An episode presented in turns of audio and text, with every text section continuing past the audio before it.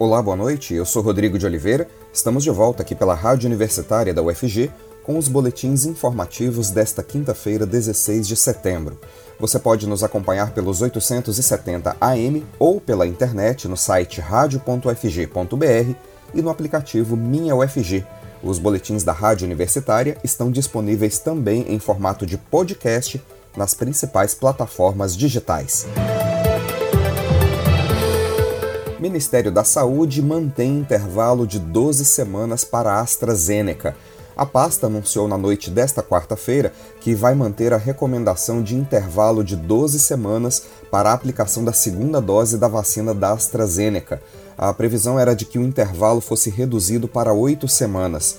Desde julho, alguns estados já autorizaram as prefeituras a reduzirem o espaço entre as duas doses da vacina por causa da preocupação com a variante Delta do coronavírus.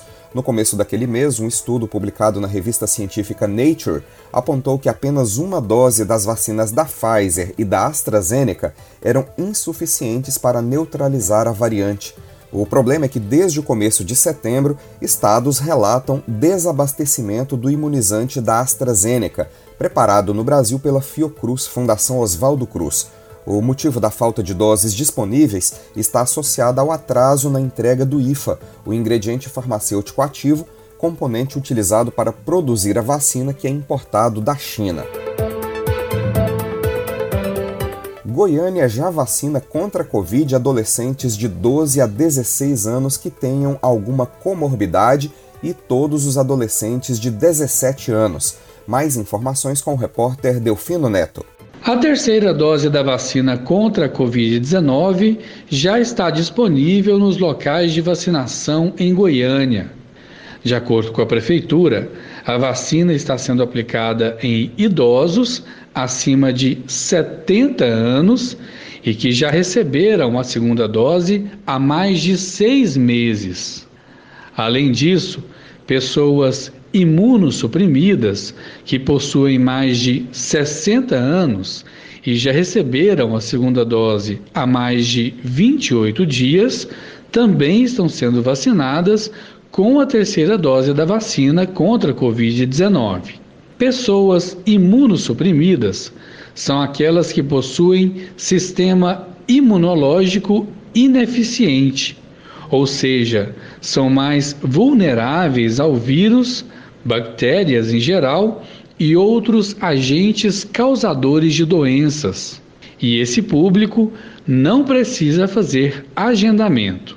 E ainda falando de vacina, os jovens de 17 anos, além de adolescentes de 12 a 16 anos em Goiânia, já podem receber a primeira dose do imunizante contra a Covid-19. Para a primeira dose, é necessário apresentar um documento com foto, CPF e comprovante de endereço. Já para a segunda e terceira doses, é necessário apresentar o cartão de vacinação e um documento com foto.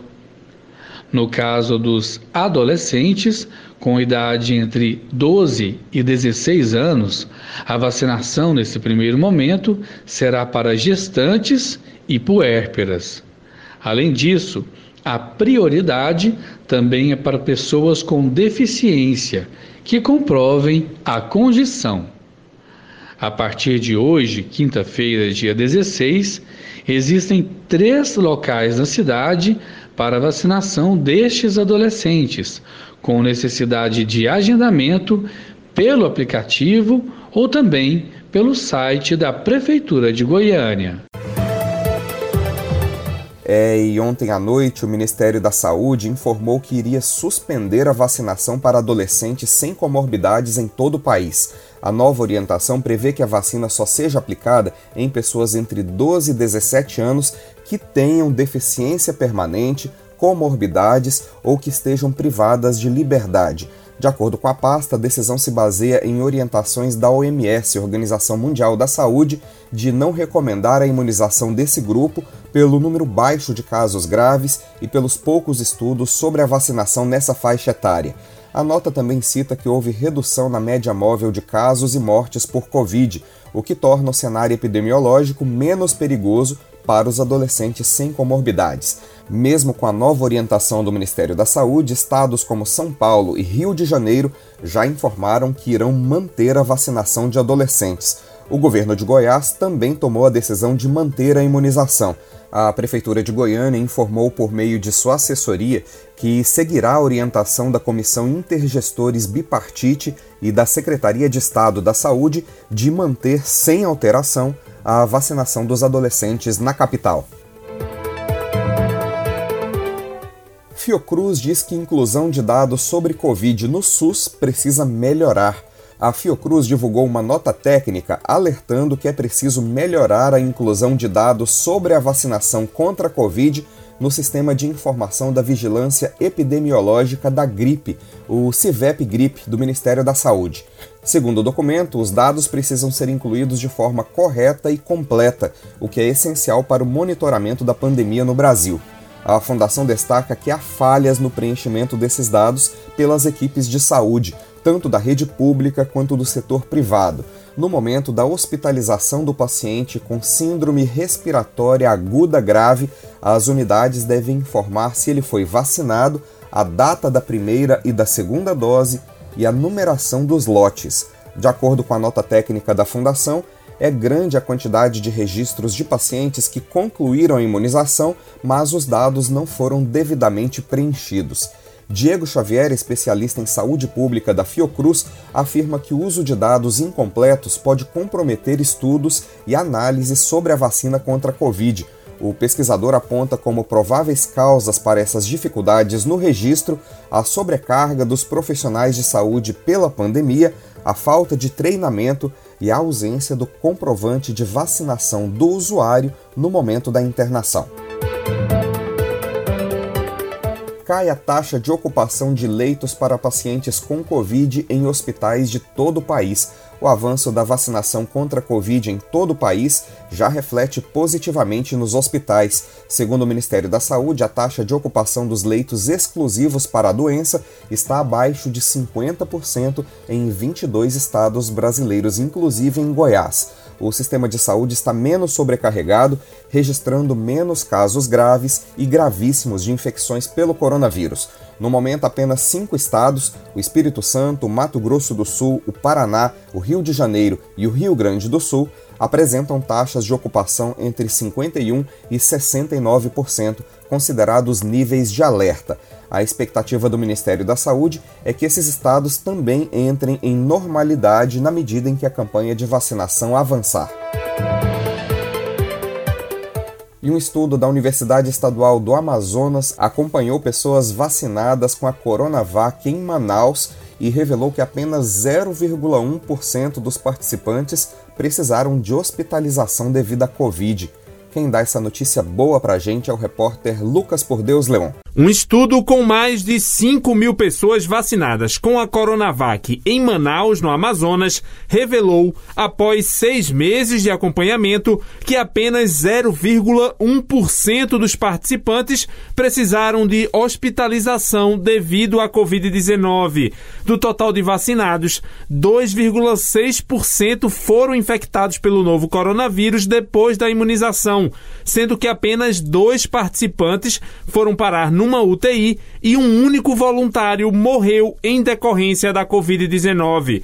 Participaram do estudo pessoas de 18 a 49 anos, trabalhadores das áreas de segurança e da educação, todos com alguma comorbidade. Do total, 72% têm obesidade, 54% diabetes e 27% são imunossuprimidos.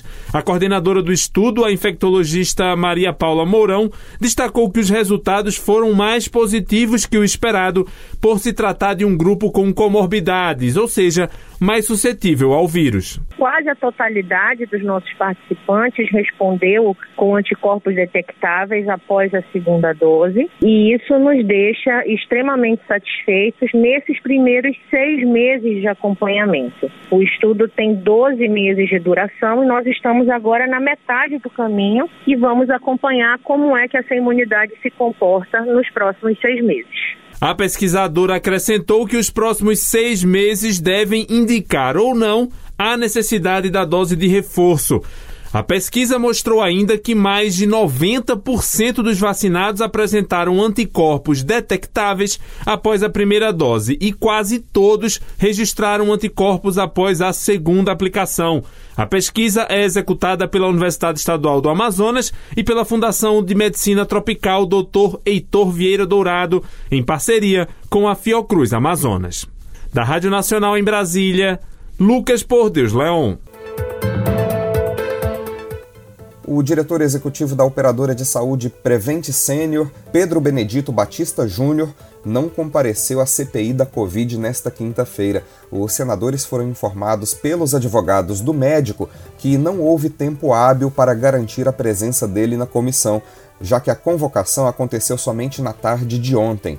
Os advogados citaram que, de acordo com o Código de Processo Civil, o prazo mínimo para atender a uma convocação como essa é de 48 horas. O presidente da CPI, senador Omar Aziz, fez uma nova solicitação para que Batista Júnior fosse convocado para depor na próxima quarta-feira, dia 22. Mesmo sabendo que não estaria na CPI nesta quinta, o médico recorreu ao Supremo Tribunal Federal e obteve um habeas corpus para permanecer em silêncio. Os senadores querem saber dele sobre uma suposta pressão para que os médicos conveniados prescrevessem medicamentos do chamado tratamento precoce para a Covid. Além disso, a Prevent Senior, que é uma empresa sediada em São Paulo, também é acusada de proibir o uso de protocolos recomendados como terapia contra a Covid. Câmara aprova projeto do novo Código Eleitoral. Os deputados aprovaram a quarentena para juízes, membros do Ministério Público, militares e policiais que quiserem se candidatar a cargos públicos já a partir de 2026. A repórter Ana Lúcia Caldas tem mais informações. A Câmara dos Deputados concluiu na madrugada desta quinta-feira a votação do projeto de lei complementar do novo Código Eleitoral. O texto agora segue para análise do Senado. Os deputados aprovaram uma emenda que recoloca no Código a exigência de uma quarentena que é na realidade um afastamento para juízes, membros do Ministério Público, militares e policiais que quiserem se candidatar a cargo público já a partir de 2026. O prazo para começar essa quarentena é diferente para cada categoria. Por exemplo, para juízes membros do Ministério Público, policiais e guardas municipais, ela deve ocorrer quatro anos antes da eleição. Já para militares e policiais militares, o afastamento começa a valer quatro anos antes da data de escolha dos candidatos e das coligações. Até as eleições de 2026, a regra é a atual: o afastamento do cargo em 2 de abril do ano eleitoral. Mas o texto não fala só disso. Ele consolida toda a legislação eleitoral e temas de resoluções do Tribunal Superior Eleitoral. São cerca de 900 artigos. E os assuntos são os mais diversos. Entre os pontos estão a proibição de divulgação de pesquisas na véspera e no dia da eleição, a volta da propaganda partidária no rádio e na TV, a autorização de candidaturas coletivas em cargos de deputado e vereador, além dos votos dados em mulheres e negros, que vão contar em dobro para a distribuição do fundo partidário e do fundo eleitoral. Aprovado na forma do substitutivo da relatora, deputada Margarete Coelho, do PP do Piauí, o texto será analisado ainda pelo Senado. Para que possa valer para as eleições do ano que vem, ele tem que virar lei até o início de outubro, ou seja, um ano antes do pleito de 2022. Da Rádio Nacional em Brasília, Ana Lúcia Caldas iniciativa privada poderá gerir parques na região da Chapada dos Veadeiros. A população quer ser ouvida sobre o projeto Gênesis, apresentado pelo governo estadual na última semana. Mais informações com a jornalista Maria Cristina Furtado. Boa noite, Maria Cristina. Boa noite, Rodrigo. Boa noite, ouvinte da Rádio Universitária. Construções de arquitetura moderna e grandiosas estão previstas para o novo cenário dos parques estaduais Águas do Paraíso, em Alto Paraíso, e Terra Ronca, em São Domingos, ambos municípios no Nordeste goiano, no programa Gênesis. O projeto, apresentado pelo governo estadual na última sexta-feira, prevê investimentos em 20 cidades da região, sendo nove nesta primeira etapa, em eixos que vão desde a infraestrutura ao turismo. É neste último que estão pontos questionados da proposta, já que visa conceder à iniciativa privada os parques estaduais com o projeto de implantação das obras, que seriam museus e espaços de imersão para turistas. A apresentação feita pelo Estado mostrou um centro de desenvolvimento sustentável inspirado em redemoinhos e correntes circulares, uma construção com três grandes pilares que seria o Museu das Águas e um templo à natureza em formato de gota. Além disso, até mesmo a gravura de um bondinho que atravessaria as cataratas dos Couros. Todas as demonstrações são no Parque Água do Paraíso. As obras dentro das unidades de conservação chamaram a atenção dos moradores nas redes sociais. No geral, há o entendimento de que a preservação das unidades é o melhor meio e que as cidades do Nordeste goiano possuem necessidades mais urgentes. Mesmo assim, entre quem é contra e quem está a favor, está a falta de informações mais efetivas sobre o programa Gênesis. A secretária estadual de Meio Ambiente, Andréa Vulcanes, afirma que ainda não existe um projeto executivo, que foram divulgadas só imagens de obras no Águas do Paraíso e que não vão ocupar nenhum por cento da área do parque, de 5 mil hectares. Segundo ela, o programa foi apenas lançado e haverá o detalhamento com as discussões com os municípios até março do ano que vem. O mesmo instituto já é parceiro do Estado no programa Juntos pelo Araguaia. O governo estadual reservou quase 4 milhões de reais para a realização dos projetos, planos e programas, todos a partir de compensação ambiental de empresas que atuam na região. Representante do mandato coletivo Permacultura na Câmara Municipal de Alto Paraíso, Ine Freitas, confirma que é muito cedo para ter uma posição sobre o projeto, mas que há outras demandas mais urgentes no momento, como a existência do lixão na cidade. Os vereadores estiveram na apresentação do projeto. Segundo N, o projeto assustou bastante a população. Ele acredita que o maior problema é que primeiro apresentaram o projeto e agora vão ouvir a população, mas deveriam ouvir primeiro, saber quais são as demandas para depois fazer o projeto. A secretária André explica que o programa visa superar a dicotomia que há na região, sendo a área com mais cerrado nativo do estado e, ao mesmo tempo, o local com menor índice de desenvolvimento. Ela reforça ainda que a concessão dos parques é apenas um dos eixos, servindo para fomentar o ecoturismo, mas há a ideia de também desenvolver a economia e a infraestrutura urbana. A previsão do Estado é de que o processo licitatório para a concessão dos parques Águas do Paraíso e Terra Ronca deve ocorrer no primeiro semestre de 2022. A intenção é que o projeto seja junto ao Banco Nacional de Desenvolvimento Econômico e Social BNDES, com disputa na Bolsa de Valores e previsão de outorga na casa de bilhões de reais.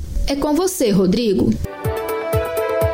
egresso do Instituto de Matemática da UFG e professor do IF Goiano, pode ser primeiro brasileiro ganhador do Global Teacher Prize. O prêmio é considerado o Nobel da Educação e dará ao vencedor um milhão de dólares. O professor Greiton Toledo de Azevedo conversou com a jornalista Ana Flávia Pereira sobre o trabalho que realiza junto aos estudantes da educação básica. Vamos ouvir. A dedicação e contribuição à educação básica pode dar ao professor de matemática Creiton Toledo de Azevedo, do Instituto Federal Goiano, IF Goiano, Campus Avançado Ipameri, um prêmio internacional, considerado o Nobel da Educação. O educador que há 11 anos atua na educação pública é o único brasileiro entre os 50 finalistas do Global Teacher Prize, que no mês de novembro irá premiar o vencedor da sua oitava edição com um milhão de dólares vencedor de outros prêmios de reconhecimento pelo trabalho que desenvolve em sala de aula e que tem impacto na sociedade, o professor foi selecionado entre milhares de profissionais de 121 países. No Global Teacher Prize, o professor Creighton participa com o projeto Matix, que ao combinar nas aulas de matemática conhecimentos também de robótica e jogos digitais, criou aplicações voltadas ao tratamento de sintomas da doença de Parkinson, tudo com materiais de baixo custo. O projeto do professor do IF Goiano é realizado no campus Ipameri e em uma escola pública municipal de Senador Canedo, na região metropolitana de Goiânia. O material utilizado nas aulas foi disponibilizado em um hospital público voltado a idosos em Anápolis. Lembrando que as inovações promovidas pelo professor Creito no ensino da matemática já levaram a importantes ganhos práticos. Por exemplo, a evasão dos estudantes da Escola Municipal de Senador Canedo foi reduzida de 25% para 0,8% entre os anos de 2014 e 2015. Além disso, 85% dos seus alunos foram aprovados em universidades e mais de 50 alcançaram entre 2016 e 2019 alta pontuação em Olimpíadas de Matemática e torneios de robótica. Para sabermos mais sobre o trabalho que realiza, convidamos o professor Creiton Toledo de Azevedo para uma conversa. Olá, professor Creiton, muito obrigada por aceitar nosso convite, conversar com os ouvintes da Rádio Universitária da Universidade Federal de Goiás. Antes de tudo, é um prazer estar aqui com todos vocês. O Globo Teacher Prize representa uma grande conquista para a educação pública brasileira, para a ciência brasileira. Professor, para chegar até essa consagração, estar entre os finalistas do chamado Nobel da Educação, foi preciso muito trabalho, não é? Conta para a gente um pouco da sua trajetória, do trabalho que realiza. Obviamente, quando eu recebi essa notícia, eu fui tomado, ainda continuo sendo é, tomado por uma alegria imensa e um sentimento de autorresponsabilidade pelo ensino da matemática. Afinal, o nosso trabalho, que alia força com dezenas de profissionais da educação, da computação, dos elementos da saúde também, busca colocar o ensino e a aprendizagem matemática no âmbito mais responsável, globalmente tecnológico e científico. Nós buscamos incentivar a criatividade, a pesquisa, a inovação e as invenções científico-tecnológicas de baixo custo, utilizando materiais recicláveis e sustentáveis nas aulas de matemática, que são destinadas ao tratamento de sintomas da doença de Parkinson. Antes de mais nada chegar até esse resultado, o Global Teacher Prize, é, uma vez que o prêmio valoriza a formação e a própria trajetória do professor, né? Então eu percebo que esse resultado ele meio que se funde, né? A minha trajetória pessoal, acadêmica e até profissional. Eu cresci dizendo com a minha mãe, falando: meu filho, a única coisa que eu posso te dar é educação. Então minha força e minha inspiração vieram dela. Então os anos passaram, mas a minha paixão desde os 13 anos de idade que eu já tinha é, certeza que eu seria professor de matemática não apagou. Muito pelo contrário, a minha paixão meu entusiasmo pela matemática continuou e se fortalece a cada ano. Obviamente não foi nada fácil é, me formar. Eu enfrentei barreiras como a falta de recursos e até preconceitos para formar, né, para graduar, para especializar, para fazer mestrado e cursar doutorado em matemática em universidades públicas prestigiadas no país. Então eu posso dizer que a escola pública e as universidades públicas me formaram. Professor, e antes de se tornar finalista do Global Teacher Prize, que revelará seus vencedores em novembro próximo, ganhou outros prêmios, não foi? Ao longo dos anos, nós recebemos muitos prêmios importantes. Um deles foi o Educador Nota 10 2016, que é uma iniciativa da Fundação Victor Tivita, em parceria com a Roberto Marinho da Rede Globo. Né? É um trabalho considerado o principal trabalho de educação do professor da educação básica do nosso país. Em 2017 nós recebemos um grande é, incentivo também internacional, que foi o trabalho desenvolvido com invenções robóticas, né, as primeiras ideias embrionárias do trabalho para o Parkinson do MIT, que é um prestigiado instituto internacional de tecnologia do mundo. Então, ao longo desse tempo também nós recebemos outros prêmios, mas a concepção que nós temos é que os prêmios, embora eles sejam muito importantes para incentivar, para encorajar as nossas ideias enquanto é, professor, enquanto cientista, é, elas não são a essência. A essência é o nosso trabalho de impactar realidades e mudar a vida de pessoa pela educação pública do nosso país. Professor Creighton, o que faz na sala de aula para obter esse reconhecimento? E no caso desse prêmio que disputa agora, qual o projeto desenvolvido, como os alunos participam, qual foi a aplicação prática? A matemática não é só para encontrar o X, né?